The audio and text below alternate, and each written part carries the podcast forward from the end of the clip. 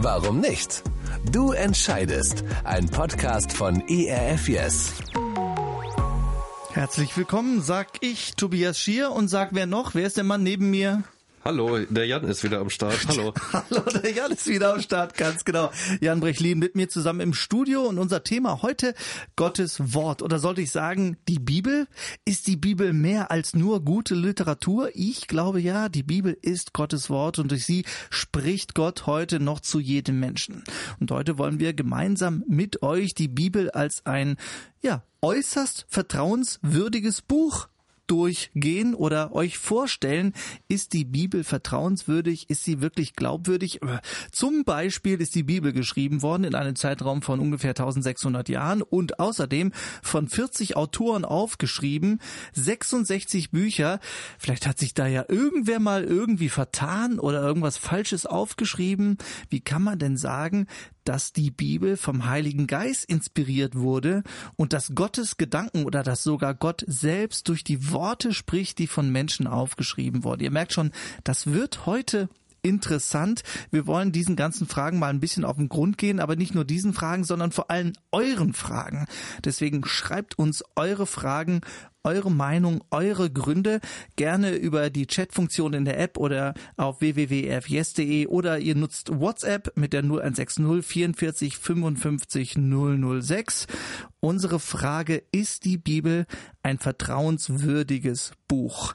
Ja, wer Gottes Meinung kennen will, der findet sie in der Bibel. Davon bin ich überzeugt. Ein unfassbares Geschenk und ein absoluter Schatz ist dieses Buch, das bei manch einem im Regal verstaubt. Jan, wie oft hast du denn schon die Bibel komplett durchgelesen?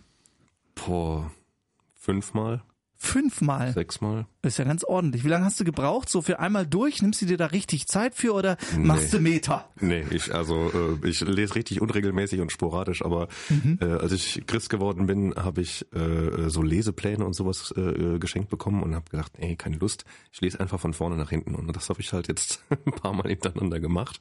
Okay, okay. ja, so lese ich. Na, Als du Christ geworden bist, wann war das ungefähr, damit wir mal so einschätzen können? Wann bist du Christ geworden? Vor Zehn Jahre ist es jetzt schon, glaube ich. Zehn Jahre. Okay. Digga, wie die Zeit vergeht. Meine Güte. Zehn Jahre ist es her. Also ich muss ja sagen, also wie ich ganz gerne die Bibel lese, ist Vers für Vers. Also ich nehme mir da megamäßig, schneckenmäßig Zeit für. Ja. ähm, ich lese dann so einen Vers oder zwei am Tag und da denke ich dann drüber nach. Wie- Und dann am nächsten Tag den nächsten Vers und dann kannst du dir vorstellen, so ein Evangelium, also einmal so eine Biografie von Jesus, von Johannes aufgeschrieben, dauert dann bei mir mal locker so ein Dreivierteljahr. halbes Jahr. wie oft hast du die Bibel denn gelesen? Einmal. ja, und noch ein paar mehr. Also äh, einmal komplett durch, ja, Ja. Äh, aber dann eben noch ähm, hier und da immer wieder. Äh, einiges auch öfter, genau. Aber insgesamt so ungefähr würde ich mal sagen, einmal. Okay, was sind denn deine Lieblingstexte, Jan? Oh, was ich immer liebe, ist äh, das Buch Prediger und Sprüche. Also da gehe ich am liebsten durch. Und Hohe Lied der Liebe, das finde ich toll. Also hier die, die Weisheitsecke. Weisheitsecke, Stichwort Weisheit. Okay, ähm, da entdeckt man natürlich auch viel für das persönliche eigene Leben drin, ne? Ja, ach, ich finde äh, Prediger finde ich so toll. Also äh, weil er so über die Sinnlosigkeit des Lebens spricht und äh, Was Sprüche. ist denn daran toll, Jan, über die Sinnlosigkeit des Lebens zu sprechen? ja, ich habe einfach nicht, äh, als ich das das erste Mal gelesen habe, habe ich nicht damit gerechnet, dass äh, die Bibel sowas anspricht. Ich habe gedacht, das wäre Friede, Freude, Eierkuchen, weißt du? Okay, okay, ich verstehe. Und dann ist da auf jeden auf einmal der ganz große Zweifler, der zum Wort zu Wort kommt. Ja. Ja, ja. Okay. Ja, vielleicht mag sich da der ein oder andere von euch auch wiederfinden. Vielleicht ist heute bei uns die Stunde des Zweiflers. Vielleicht hat sie geschlagen, wenn du dich darunter zählst unter die Zweifler. Dann schreib uns all deine Zweifel auf. Warum für dich die Bibel vielleicht eben kein vertrauenswürdiges Buch ist oder warum sie für dich gerade das ist. Lass uns doch ins Gespräch kommen über WhatsApp 0160 44 55 006 oder ihr nutzt die Chatfunktion auf der Homepage oder in der App. Ist die Bibel vertrauenswürdig? Ja oder nein? Unsere Frage heute an dich. Was würdest du sagen? Ja oder nein? Vertrauenswürdig? Oder eben nicht vertrauenswürdig, glaubwürdig oder nicht glaubwürdig. Darüber spreche ich heute mit Jan Brechlin bei Warum nicht du entscheidest. Für uns ist die Antwort klar, sage ich mal so auf den Punkt gebracht, ja, sie ist es. Zum Beispiel als historisches Dokument. Jan, woher soll ich denn wissen, ob die Bibel historisch überhaupt korrekt ist oder fehlerhaft? Äh, boah, also äh, das ist jetzt eine sehr plakative Frage. Man müsste jetzt wirklich gucken, okay, wo genau? Okay, also, okay, so allgemein ist das schwierig zu, zu sagen oder was meinst du? Mm, na gut, also es gibt ja äh, äh, Bücher, die eher poetisch sind, die jetzt gar nicht äh, irgendwelche historischen äh, äh Ereignisse drin haben. Also wenn okay. ich jetzt über die Evangelien spreche, würde ich sagen, die sind auf jeden Fall historisch korrekt und die historischen Bücher aus dem Alten Testament würde ich auch sagen, historisch korrekt. Wie kommst du da drauf, dass die historisch korrekt sind? Wie komme ich da drauf? Also ich hatte mal so einen großen, dicken Wälzer für mein Studium. Da ging es um Archäologie und das Alte Testament. Und da hat irgendein krasser Typ jede einzelne Person, die mit Namen irgendwo im Alten Testament vorgekommen ist, auf archäologische Hinweise durchsucht und hat viele Leute gefunden oder viele Orte, die in der Bibel drin vorkommen. Mhm. Also äh, das finde ich so fantastisch, ja. Also es mag Dinge sein, die man als die viele Atheisten als Mythen oder als Legenden oder sowas einstufen, aber es gibt auch einfach viele Dinge in der Bibel, die äh, historisch korrekt sind. Also dass es diese Person gegeben hat zu dem und dem Zeitpunkt oder dass bestimmte Könige da waren oder äh, dass ein bestimmtes Volk in einer bestimmten Gegend gelebt hat oder dass bestimmte Städte existieren. Mhm. Ja. ja. Oder zum Beispiel im Neuen Testament, wenn ich jetzt an, an Paulus denke und an die Briefe, da werden ja auch Personen genannt, Statthalter zum Beispiel, mhm. wo man dann äh, später auch Inschriften gefunden hat. Also mhm. in den Städten selber, äh, dass äh, da zum Beispiel der Ort war, wo der Statthalter immer Gericht gehalten hat, ja. Da gibt's ja heute auch äh, archäologische Funde, wo man hinfahren kann und sich die tatsächlich angucken kann. Ja. Ja. ja. Ähm, so, und dann äh, für mich noch eine andere Frage, ist das hier jetzt wirklich der Originaltext, der vorliegt? Jetzt zum Beispiel was, ähm, äh, was die Tora angeht. Also die ersten mhm. fünf Bücher Mose, wir sind jetzt gerade ganz vorne in der Bibel, die ersten fünf Bücher. Ähm, ist das wirklich der Originaltext? Ist das der Originalwortlaut oder hat sich da nicht über 2000 Jahre vielleicht doch mal ein Fehler eingeschlichen? Boah, also ja und nein, ne? Das ist das. Mhm. Also ich, ich glaube, ja, wir haben zu größten Teilen den Originaltext. Ähm, und nein, es gibt halt auch kleinere Fehler. Aber diese Fehler, die sind halt so klein, dass die eigentlich nichts zum zur inhaltlichen Änderung beitragen. Weißt du, wie ich meine? Also ja, mal ja. hier ein kleiner, wenn wir das jetzt auf Deutsch übertragen würden, äh, mhm. fehlt hier ein I-Punkt oder dann fehlt mal hier ein kleines Wort oder sowas. Äh, aber ist überhaupt kein Problem. Wir haben ja genügend äh, äh, Überlieferungen. Es gibt ja unterschiedliche. Ne? Also wir haben ja eben über die Masoreten zum Beispiel gesprochen, wie, ja vorher. Vor der Sendung, ja, Vor genau. der Sendung, ja, ja genau. Ja. Und äh, da hast du noch andere Fälle und man kann das gut rekonstruieren, was eigentlich ursprünglich ist und was nicht. Ja. Mhm. Die Masoreten sind für mich persönlich ja äh, echt krass. Ich sag, deswegen, ich muss da gerade mal drüber reden, weil ich finde die super. Das waren Schriftgelehrte, die haben also, heute ist das ja so, ja, ich nehme ein Blatt Papier, schiebe das in den Kopierer, zack, in zehn Sekunden ist das raus, fertig. Ja, dann gibt's auch noch die, äh, die, äh, den Buchdruck von Gutenberg und so weiter. Aber ganz, ganz davor, da gab's die Masoreten, die haben sich hingesetzt und haben die fünf Bücher per Hand abgeschrieben. Und äh, diese Schriftgelehrten, für die war, waren diese fünf Bücher, und sind es ja auch heute noch, das Wort Gottes. Und deswegen war das oberste Ziel, keinen Fehler zu machen, mhm. weil wir hier das Wort Gottes haben. Mhm. So, wie haben die das denn sichergestellt?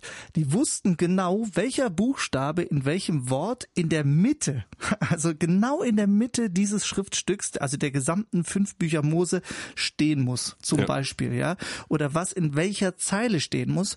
Und dann haben die also alles durchgezählt und die hatten so ein bestimmtes System und wenn das alles gestimmt hat, dann war klar, es wurde nichts vergessen. Ist ja nicht der Hammer, die sind so geil. Ich, ich finde super. Und also ich bin der Meinung, wir können diesen Menschen heute total dankbar sein, weil sie dazu beigetragen haben, dass wir tatsächlich ähm, die Bibel als sozusagen als Originaltext ja noch haben, ja? ja. Und dann gibt es ja noch, hat man ja auch oft gehört, die Rollen von Qumran, ja. Das ist der nächste Hammer. Ja, auch, und wenn, auch gut. wenn man die dann eben auch vergleicht mit den Texten von den Masoreten, dann sind die ja gleich. Ja. also selbst über die Jahrhunderte hinweg kann man direkt vergleichen, die Texte sind gleich geblieben. Aber was ist denn mit den vielen Autoren? Wie meinst du das? Naja, also wenn man jetzt sagt, ähm, die Bibel ist Gottes Wort. Mhm. Wie können denn ähm, so viele Autoren, 40 Autoren, mhm. alle Gottes Wort niedergeschrieben haben? Äh, boah, also Ja? Ja. äh, also Wie kann ich, das gehen? Ich glaube, da ist kein, kein Problem. Also ähm, ich denke ja, dass Gott Menschen zu unterschiedlichen Zeiten benutzt hat. Ne? Es war ja jetzt nicht ein, ein Typ, der die komplette Bibel geschrieben hat. Ne? Das äh, äh, sind viele unterschiedliche Autoren gewesen zu unterschiedlichen Zeiten. Nimmst du einfach schon die äh, Propheten oder die Evangelien. Ähm, die haben alle aus ihrer Perspektive natürlich berichtet. Ähm, aber ich denke trotzdem, dass Gott inspiriert hat, ja, dass er ihnen äh, Informationen manchmal gegeben hat, die sie äh, äh, nicht wussten. Das äh, finde ich bei den Propheten ziemlich interessant.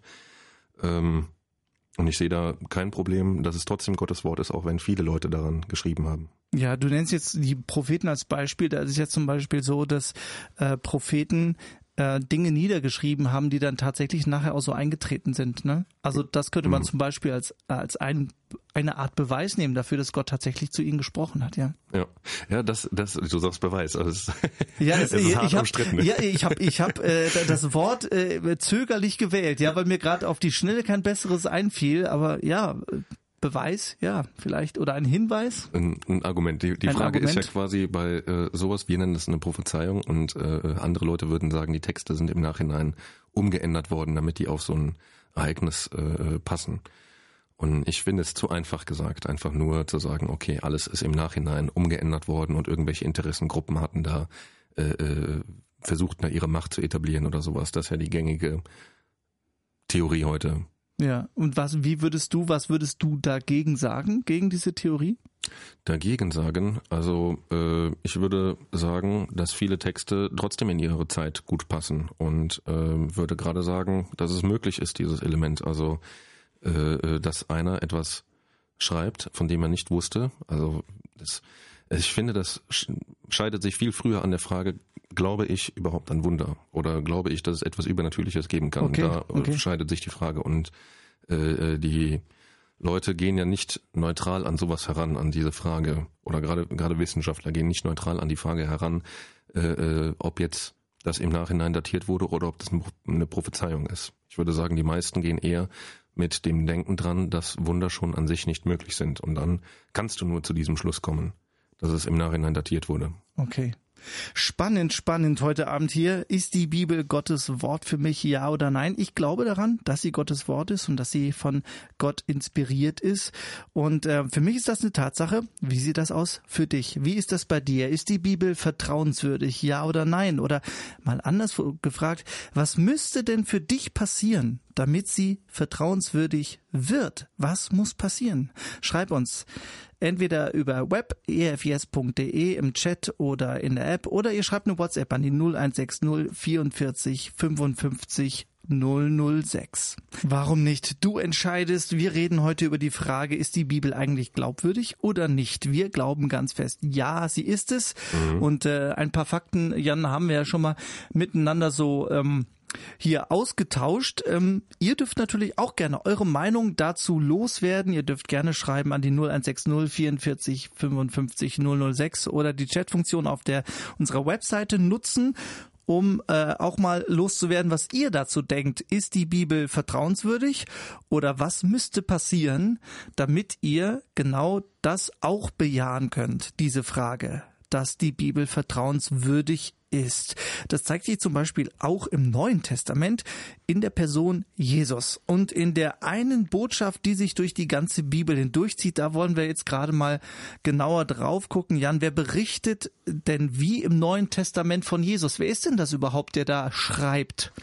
Ja, also wir haben äh, äh, die vier Evangelien, wir haben den Paulus, ja, wir haben noch verschiedene andere Autoren. Äh, äh, der Bruder von Jesus schreibt ja auch von Jesus, was ich sehr interessant finde. Also äh, frag mich immer, was was müsste passieren in meinem Leben, dass ich irgendwann wirklich davon überzeugt bin, dass mein kleiner Bruder der Sohn Gottes ist. Das habe ich mich oft gefragt und ich Ja. finde es krass, dass Ja. der Bruder von Jesus da auch mitschreibt. Das ist schon, ist schon cool, weil das ist ja auch nochmal eine andere Nummer, hat vielleicht sogar eine andere Wertigkeit, wenn sogar der Bruder das schreibt, ja. Mhm. Also wenn man so denkt an Bruderrivalitäten oder sowas, oder der hat den Jesus als kleinen Jungen wahrscheinlich auch anders kennengelernt, als wir ihn heute kennen, ja. Ja. Ne, das ist mein Auto, das ist dein Auto. Auto, ich will aber mehr Nudeln und so. Ja. ja. und dann, äh, dann kommt er trotzdem zum Entschluss. Ja, das äh, gibt dem Ganzen schon auch nochmal einen anderen, eine andere Richtung oder eine andere Wertigkeit. Was ich halt so spannend finde, ist, dass es ja Augenzeugenberichte sind. Ja, also schreibt ja nicht irgendwer. Ja, ja. also ähm, entweder es sind Augenzeugenberichte, also Menschen, die Jesus selbst erlebt haben, ja. die selbst mit ihm rumgelaufen sind. Und dann sind es andere Menschen, die Augenzeugen befragt haben, um es dann aufzuschreiben. Ja. Ja, oder, oder nimm Paulus. Paulus, äh, der eigentlich als Feind der Christen unterwegs gewesen ist, der dann seine Meinung ändert. Das hat auch nochmal spezielles Gewicht. Ja, genau. Und und dann gibt es noch, ähm, gibt es, ich glaube, dass jetzt muss ich gerade wirklich überlegen. Ich glaube, es war Lukas, das ist der Arzt, ne? Lukas war Arzt, glaube ich. Ja?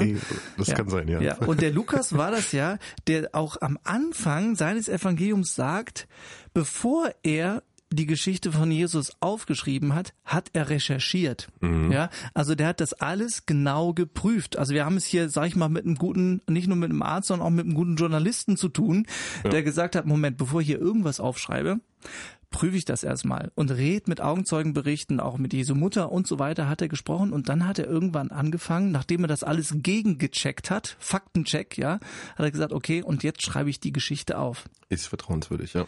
Ja, und da denke ich ja, das, das müsste doch irgendwie, das passt doch voll in unsere heutige Zeit, dass ich sage, ja, genau das, das ist es doch heute. Ja, wenn man sagt, wem kann ich denn heute noch glauben? Also erstmal die Quellen checken. Mhm. Ja, nicht nur eine, sondern zwei oder drei, bevor man eine Nachricht glauben kann. Ja. ja, das ist genau das, was heute auch gemacht wird, wo auch hinterfragt wird. Ja, und gesagt wird, ja, woher weißt du das denn eigentlich? Und hast du das denn auch abgesichert? Ja, und diese Denke, die hatte der Lukas auch schon.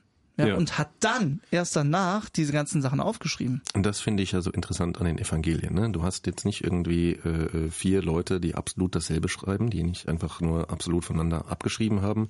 Die äh, haben große Unterschiede. Ja? Es gibt auch äh, einzelne Details, die sich ein bisschen was widersprechen. Mhm. Ähm, aber ich finde, gerade deswegen finde ich so glaubwürdig. Also äh, man, man sagt ja vor Gericht, dass wenn fünf Leute genau dieselbe Story erzählen, dass sie voneinander abgeschrieben haben, und du kannst aber gucken, da gibt es Leute, die haben, äh, die berichten ungefähr von denselben Ereignissen, ja. Die sind im, im Kern berichten die dasselbe. In den Randfragen oder in kleinen Details unterscheiden die sich manchmal, ja, ob es jetzt äh, fünf Brote oder was weiß ich, wie viel gewesen ist. Solche mhm. Kleinigkeiten. Mhm. Ähm, und ich finde, das gerade macht es wieder vertrauenswürdig. Es ist äh, äh, so menschlich quasi, dass es mich überzeugt, dass es korrekt sein muss. Das ist ganz interessant. Andere würden dann an der Stelle vielleicht sagen, guck mal, das ist ja total fehlerhaft, das ist eigentlich ein Beweis mhm. dafür oder ein Argument dafür. Entschuldigung, ich habe gelernt, es ist ein Argument dafür, ja, dass es ja. nicht sein kann, dass es eben nicht glaubwürdig ist. Ne? Ja, ja, ist so, ja. Was sagt denn Jesus selbst eigentlich über die Bibel? Also äh, er hatte natürlich zu seiner Zeit jetzt noch nicht das Neue Testament, also die mhm. äh, Biografien über sich selbst, die gab es zu dem Zeitpunkt natürlich noch nicht. Aber wenn Jesus von der Bibel spricht, spricht er ja vom Alten Testament, von der, der Tora, den fünf Büchern Mose, von den Propheten und der ganzen Geschichte des Volkes Israel. Was sagt er denn über dieses Wort? Über ja. Boah, also der, der sagt an einigen Stellen einiges über äh, das Alte Testament. Worauf genau willst du jetzt hinaus? Ja, vor allem auch natürlich, was unsere Frage angeht. Äh, war das, hat Jesus das als vertrauenswürdig erachtet? Ja, wenn ich mich richtig erinnere, aber ich glaube, das hast du eben besser erklärt, das mit den, mit den Emmaus-Jüngern, er trifft nach seinem Tod, trifft er diese zwei Männer, die da unterwegs sind, die diskutieren oder sprechen über Jesu Tod. Und er geht hin und zeigt sich nicht den Leuten direkt, sondern äh, äh, spricht mit denen, erklärt denen aus der Bibel, aus der Schrift heraus, warum es so passieren musste. Habe ich das richtig im Kopf? Ja, äh, also das heißt ja, dass er, er hätte ja auf der einen Seite sagen können, hallo Leute, ich bin's, ich bin auferstanden, Jesus Christus, äh, ihr könnt jetzt an mich glauben.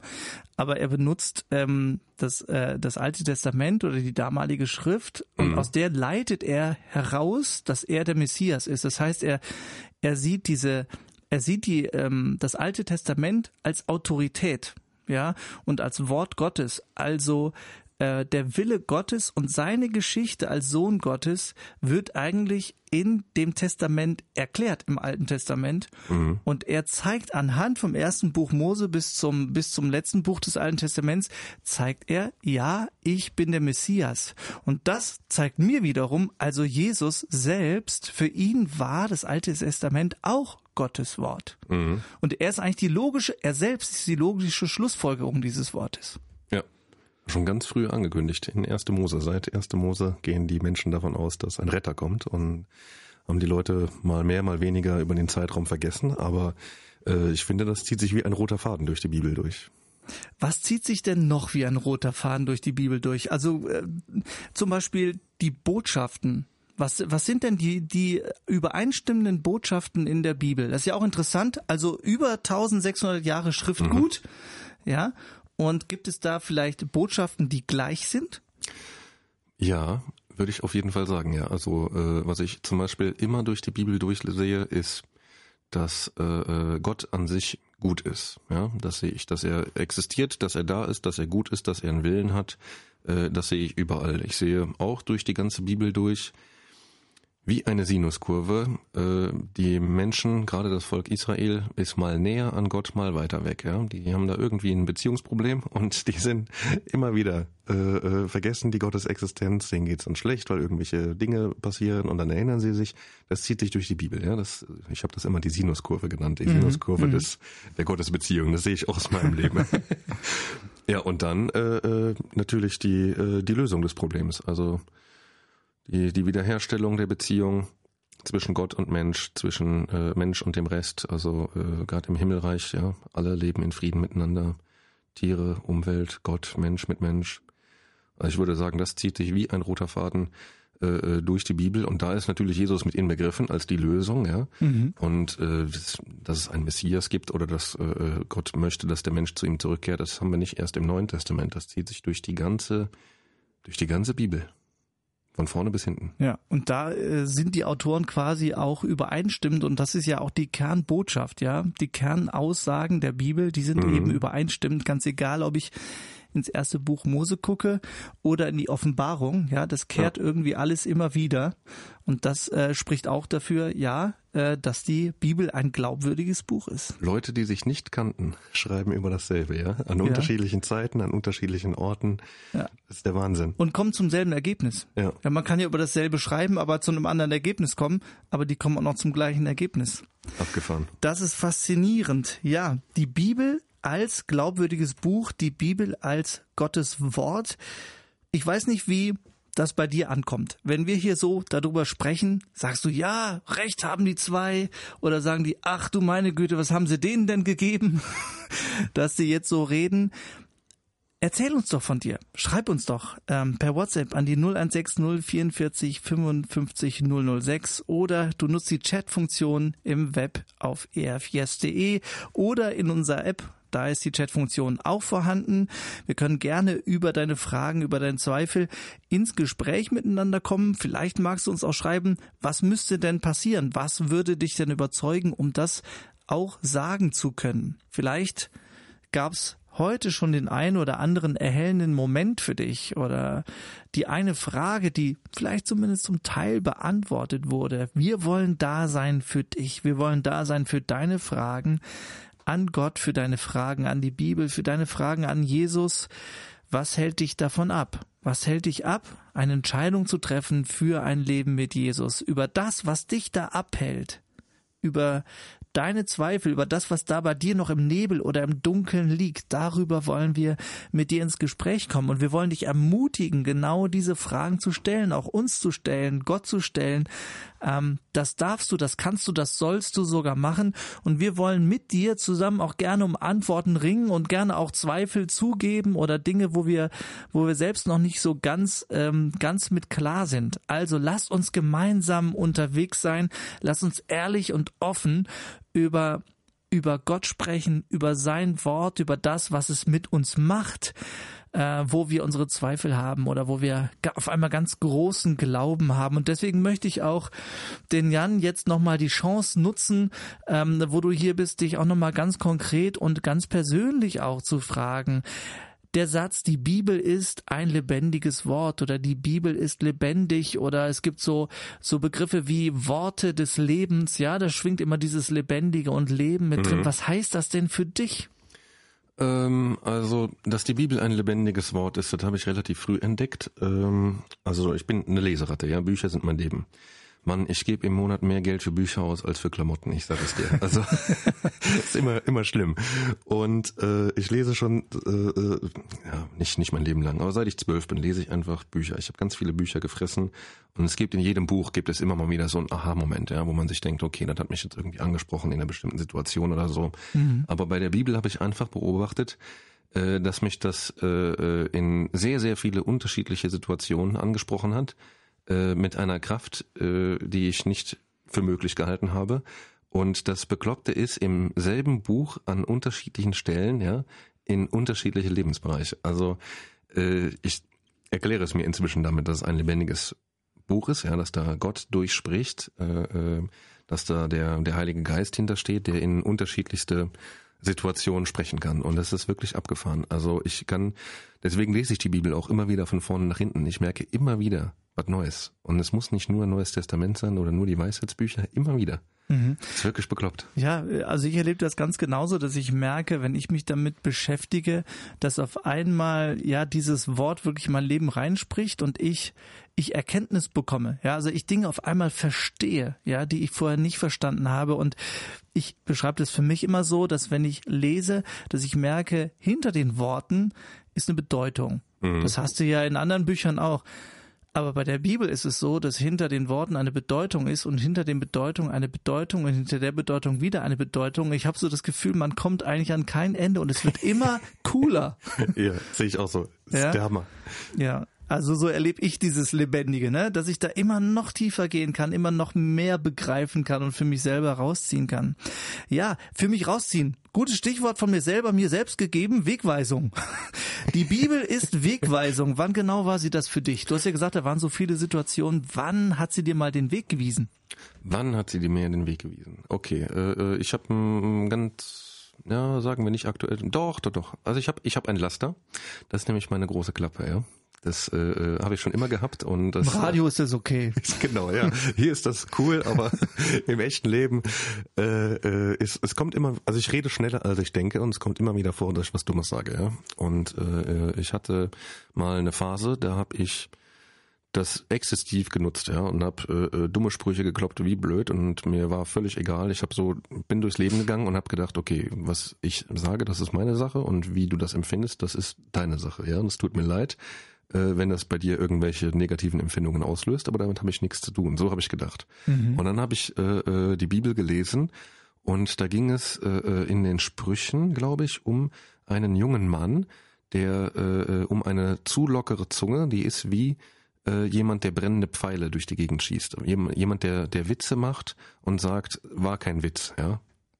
Äh, mhm. nee, jemand, der dumme Sprüche macht und sagt, ach, war, war nur ein Witz, so in, in diese Richtung. Ja, okay. jetzt, jetzt macht Sinn. Boah. Ja. Und äh, da habe ich mich mega ertappt gefühlt und habe gedacht, scheiße, das bin ich. Äh, äh, und das, das habe ich selber gerafft, weil es auch bei mir manchmal äh, äh, wehgetan hat, wenn Leute irgendwas Dummes gesagt haben und gesagt haben, ach, war nur ein Scherz. Und ich habe es aber nie auf mich selber übertragen können und äh, ja, das, das war ein Wegweiser. Ja, ich versuche seitdem an meiner lockeren Zunge zu arbeiten, aber es ist äh, manchmal gelingt es und manchmal nicht so. Ja, genau, da geht ja, noch was. manche Dinge brauchen Zeit, Jan. Ja, so ist das. drei ja. gute Gründe, die Bibel zu lesen. Komm, hau. Eins, zwei, drei, los. Boah, äh, drei gute Gründe. Ja. Also, ähm, die Bibel hat Europa geprägt wie nichts anderes. Ist erstmal ein Kulturgut. Aus der Hinsicht ist das eine gute Sache, das mal gelesen zu haben. Ne? Es gibt sehr viele Sachen, die sich in unseren äh, äh in unserem Rechtssystem wiederfinden. Äh, dann lesen lohnt sich immer und die Bibel äh, ist ein Buch, was viele unterschiedliche Bücher enthält. Ja, haben wir eben gesagt, es gibt poetische Bücher, Weisheitsbücher, historische Bücher, da sind viele unterschiedliche Arten drin. Und drittens. Ja. Ich, ich, soll, soll, ich Pausenmusik machen? Du, du kannst überlegen.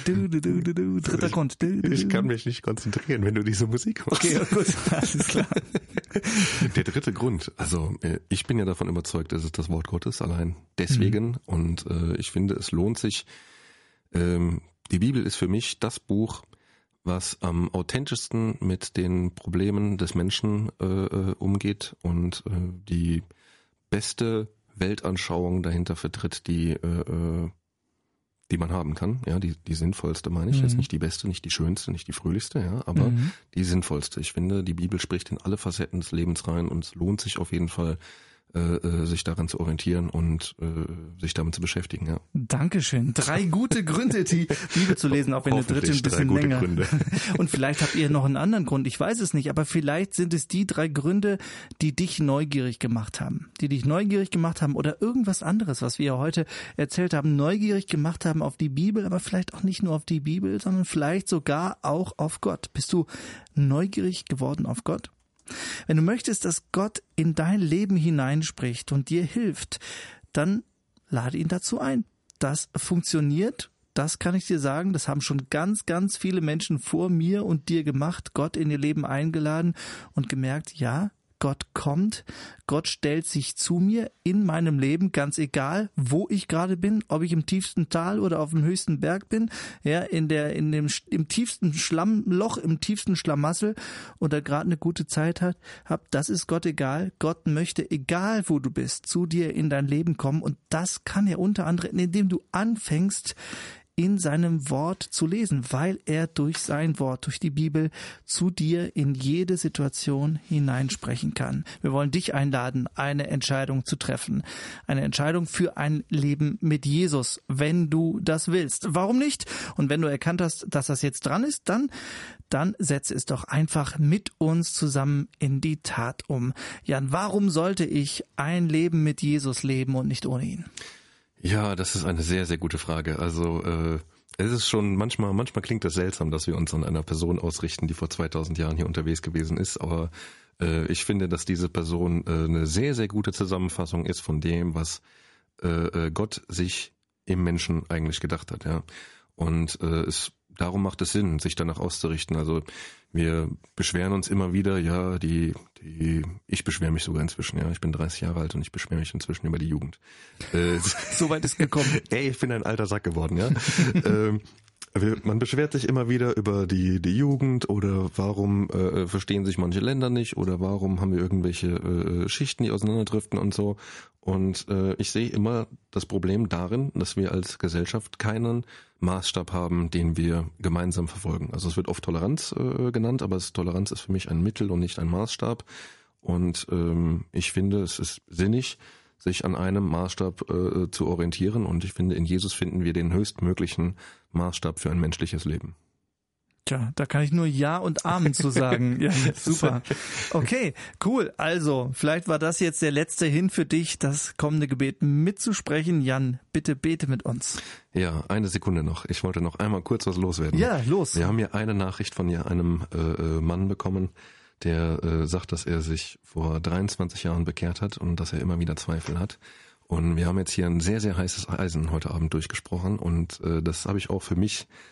Ich habe auch meine Fragen und ich habe auch meine Zweifel und ich bin da nicht fertig. Und ich habe jetzt gerade, ähm, ich habe mich jetzt vor ein paar Wochen dafür entschieden, dass ich mal so eine Bestandsaufnahme mache. Ich bin jetzt seit zehn Jahren, bin ich jetzt Christ, das ist eine lange Zeit und ich muss mich selber überprüfen, macht das Sinn, dass ich das gemacht habe? Ist das eine gute Entscheidung oder nicht?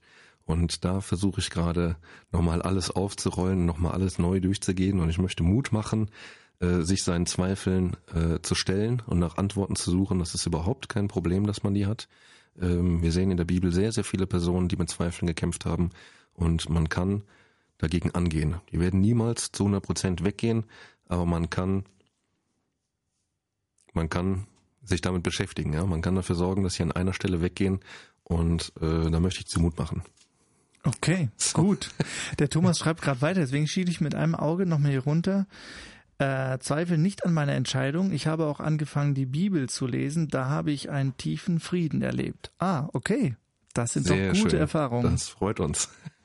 Danke dir, Thomas. Gut, und jetzt darfst du gerne beten. Heiliger Vater, ich danke dir, dass du großartig bist, dass du äh, äh, dich den Menschen gezeigt hast, dass du uns gezeigt hast durch äh, viele verschiedene Ereignisse auf dieser Welt, in der Geschichte. Ich danke dir, dass du äh, äh, Menschen befähigt hast, über dich zu schreiben, dass wir ähm, die Bibel haben, dass wir viele unterschiedliche Geschichten aus unterschiedlichen Perspektiven über dich haben. Und ich danke dir, dass da so ein riesiger roter Faden äh, sich durchzieht und dass wir so viele Dinge auf unser eigenes Leben übertragen können. Und ich möchte dich bitten, dass du uns ähm, hilfst, immer wieder uns zu fragen, äh, wie wir deine Prinzipien in unserem Leben anwenden können. Ich möchte dich bitten, dass du uns ähm, hilfst, an unseren Zweifeln zu arbeiten, an unseren Fragen, dass wir offen und ehrlich damit umgehen können. Und ähm, ich möchte dich bitten, dass du in unser Leben trittst und dass du dich uns präsent machst, dass du dich uns zeigst. Amen. Amen. Ganz egal, ob du das Gebet eben mitgebetet hast oder nicht. Wir wünschen dir Gottes Gegenwart in deinem Leben und äh, wünschen dir, dass du vielleicht heute Abend noch die Bibel aufschlägst, anfängst darin zu lesen, hinzuhören und Gott durch sein Wort zu dir in deine Situation sprechen zu lassen. Ich verabschiede mich für heute Abend. Ich bin Tobias Schier und freue mich, dass ihr dabei wart bei unserer Live-Sendung. Warum nicht du entscheidest? Ja, war auch mir eine Freude. Liebe Leute, ich weiß nicht, wer ihr seid, ich weiß nicht, wo ihr seid, aber ich wünsche euch Gottes Segen. Warum nicht? Du entscheidest. Ein Podcast von ERF Yes. Mehr Infos und Podcasts gibt's auf www.erfyes.de.